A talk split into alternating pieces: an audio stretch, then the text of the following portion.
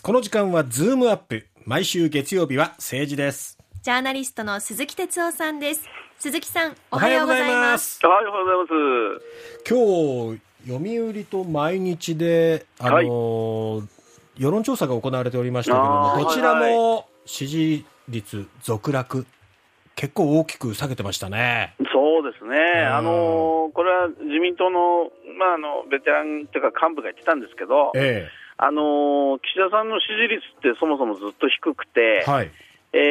ーぐっと上がったのは外交でしたよね、今年の、まあ、サミッまあトのあたりでしたよね、うんそうそう、あのーうん僕は外交3連発って僕は言ってたんですけど、 はいえー日韓首脳会談をやって、えその後ウクライナ、はいキーウに行っえて、そうでしたねそしてサミットで仕上げ、まさにこの 3, 3連発ですよね、ええでこれでぐっと上がったんだけど、うんその要するにもう自民党のその幹部が言ってたのは、いや、外交の支持率っていうのは一瞬上がるけど、すぐ下がるんだよとう。うんんでそれは要するにあの、やっぱり支持率っていうのは、どうしても生活に近いね、はいあのテーマみたいなものがものすごくやっぱり影響してくると、だから例えばうん経済とかね、うん生活経済とか、はい、それからまさに今だったらマイナンバーカードとかですそうね。ですね、なんか医療とか福祉とか、そういうものがね、あのあと増税金増税とかですね、えだからこういうものがやっぱり影響する、だからもうある意味ではもうこれ、予想できたっていうか、なんか下がるっていうのはね、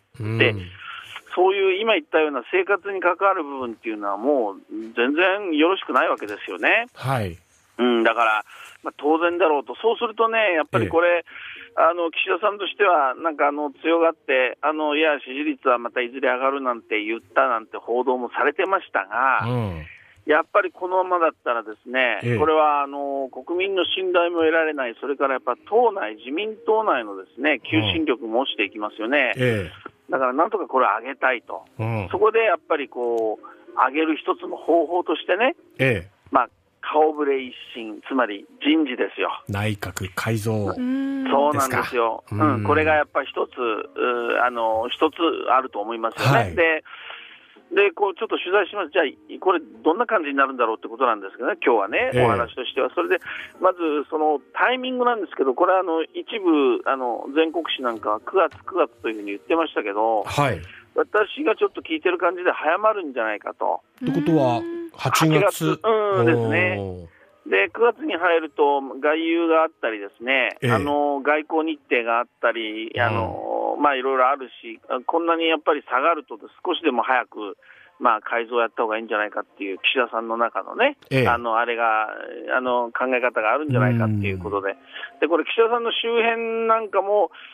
なんかね、あのええ前回8月にやったの覚えてます、人事、はいあのお盆お盆のっていうか。そうですねうん、だからね、岸田さんの中でもなんか8月は全然やれるんだみたいな感覚があるんだっていうふうに、その周辺も言ってましたけども、えうん、で、まあ、少し早まるかもしれないっていうのは一つ、で、ポイントはね、ええまあ、いくつかありますけど、はいもう具体的に言うと、まず一つはね、これ、茂木幹事長をどうするのかっていうことだと思うんですねお。まず幹事長うもん人事でこれこれは幹事長っていうのはもう、あの政権支える重要な、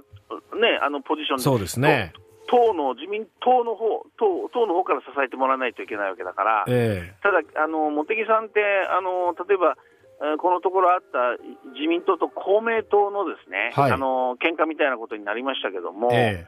この辺の調整とか、本来ならこう幹事長がやんなきゃいけないんだけれど、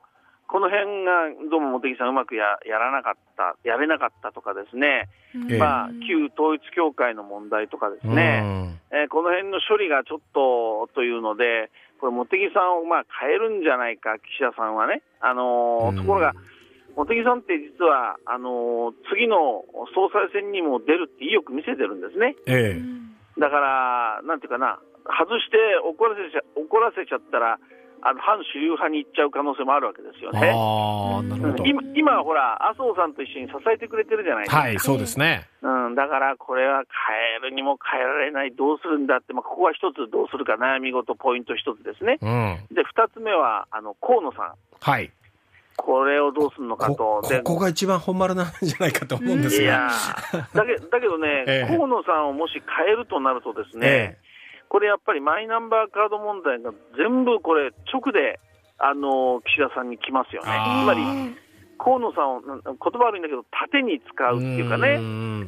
からこの前、ほら、総点検本部っていうのができてね、そうですね。うん、これ、岸田さんが乗り出すかなと思ったら、そのあのトップは河野さんにしたでしょ。はい。だからそういう意味ではね、河野さんがいろいろ、まあ、マイナンバーカード問題もいろいろあるんだけれども、うんえーまた総裁選のライバルでもあるしそねう、そうそうそうそううんそそううですねそうなると、うんそこに置いておいた方が、なるほなんていどう。かな、傷は河野さんにつくからいいんじゃないか、それから、ディスると自分にねう。ん、あともう簡単に言うと、あと安倍派の問題ですね、安倍派があの後継者問題で揉めてますけども、えまあ、5人組なんて言われてるけど、だからこの人たちを、誰を登用してう、ん誰をまあ外してみたいな、この安倍派にやっぱりかなり気を使わないと、支持してもらわないといけないのでえ。ね、うん。この安倍派の人たちをどうするのか、そして最後にね、やっぱり実は、木原官房副長官ですね、はい側近と言われた、えええ木原さんがやっぱりあの、週刊文春とのいろんな今問題が起きてますよね。え。はい。うん、それで、これ、まあ、あの事実無根だということで、木原さんサイドはもちろん言ってるんだけれども、ええ。まあ、この文春側はこれ、徹底してやるというふうに私、ちょっと聞いてるのでね、ほうこの問題がやっぱちょっと長引くと、そのいわゆる週刊誌との、まあ、いわゆる、まあ、せめぎ合いですよね、これが長引くとやっぱり政権にマイナスになりますから、うん。うんまあ事実関係とは別にですね、これを引きずっていくとまずいなと、じゃあ、木原さんのことをどうするんだっていうね。うん。この辺も一つやっぱ人事に関わってくるで、トータルで言うと、やっぱこれ、もう内向き人事なんですよ、ああ。うん、国民に何を見せるとか、どうする、うん何を解決していくっていうんじゃなくてう、ん。要するに自民党の中の、け政権の中のこう内向き、あうんの権力闘争的なね、傷口をいかに防ぐかみたいな、うん 塞ぐかっていう、なんかね。そうそうそうあいやいいことおっしゃる、その通り、だからそんな人事やって、です ね、え支持率上がりますかね。え。いやー、期待がなかなかね。うんだからそうそういう意味では人事がね、本当にその起死回生、支持率回復の起死回生になるかっていうとね、 ええ。うーん、ちょっとどうなのっていう感じの、まあ、今、取材してる感じではそういう空気になってきてきましたね。とはいえせざるを得ないっていうような状況ってことなんですかね。まあそうですね、うんあので女性をね、少し、そうですね、えー今2人ですもんね。登用するとか言ってますけれども、うんまあ、これもなんか、逆にわざとらしくないですか、うんうん女性、僕はもう昔から言ってるんですけど女性、女性っていうこと自体も女性を蔑視しているふうに僕は思うわけですよ。なるほど、そうですね。で当たり前に半々にすればいいだけの話だようね、んだからね、そういうのも果たして本当に受けるのかどうかですよね、ううんんそうですねだからけ結構、今度の人事はそういう内向き人事になっちゃうんじゃないのっていう感じですね。うんそのあたりも含めて8月ちょっと注目したいと思います。そうですね、ははいい、鈴木さんありがとうございまし。ありがとうございましたたありがとうございました。はい、どうも。ジャーナリストの鈴木哲夫さんでした。